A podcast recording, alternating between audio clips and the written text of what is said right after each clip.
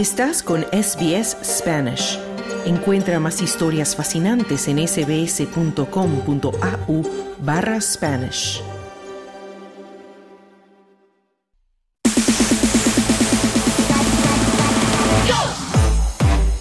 Deportes. Y ya es la una de la tarde con 52 minutos y llegamos a tiempo de deportes. Se encuentra con nosotros nuevamente Esther Lozano. Esther, ¿cómo estás? Hola Carlos, muy bien.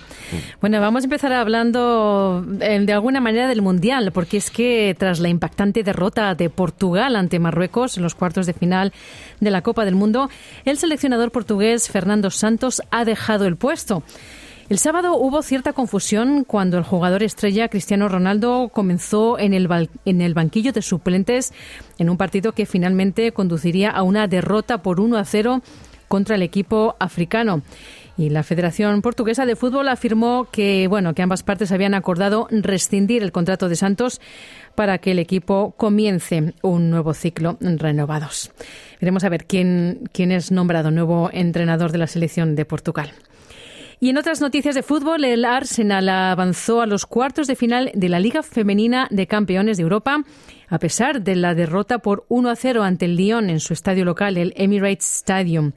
Las Gunners, que cuentan con Caitlin Ford y con Steve Keightley de las Matildas, fueron derrotadas después de que su compañera de equipo, Frida Manun, anotara un autogol en la primera mitad.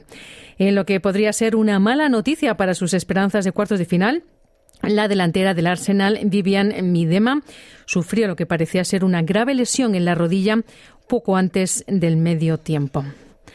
Y nos vamos ahora a la natación. Las nadadoras superestrellas australianas Emma McKeon y Kylie Chalmers se adjudicaron el doblete de 100 metros estilo libre en el Campeonato Mundial de Piscina Corta en Melbourne.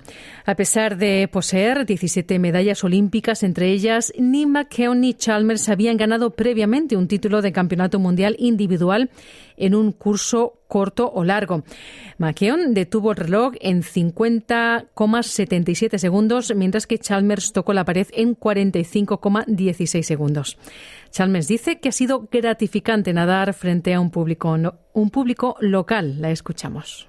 Carmen's very special to doing different friends and family. we obviously spend a lot of time racing. Es muy especial hacerlo frente a amigos y familiares. Obviamente pasé mucho tiempo compitiendo internacionalmente en el extranjero, pero para tener a mis abuelos que muy rara vez pueden verme nadar en vivo, a mi hermano que no ha podido verme durante mucho tiempo y tener el apoyo de mis amigos y familiares en casa siempre es muy especial, pero lo más importante, si consigo inspirar a la próxima generación a nadar y a conseguir buenos resultados, he hecho mi trabajo, decía la nadadora Chalmers. Y nos vamos a la AF League. El entrenador de los Western Bulldogs, Luke Beveridge, firmó otro contrato de dos años con su equipo que lo mantendrá en Witten Oval hasta finales del 2025. El técnico de 52 años debía terminar su contrato al final de la próxima temporada de la IFL, pero los Bulldogs se han movido para asegurar el contrato antes de que comience el 2023. Beveridge comenzó su carrera como entrenador senior de la AFL con los Bulldogs en el 2015 y se ha convertido en el entrenador más exitoso en la historia de los Bulldogs.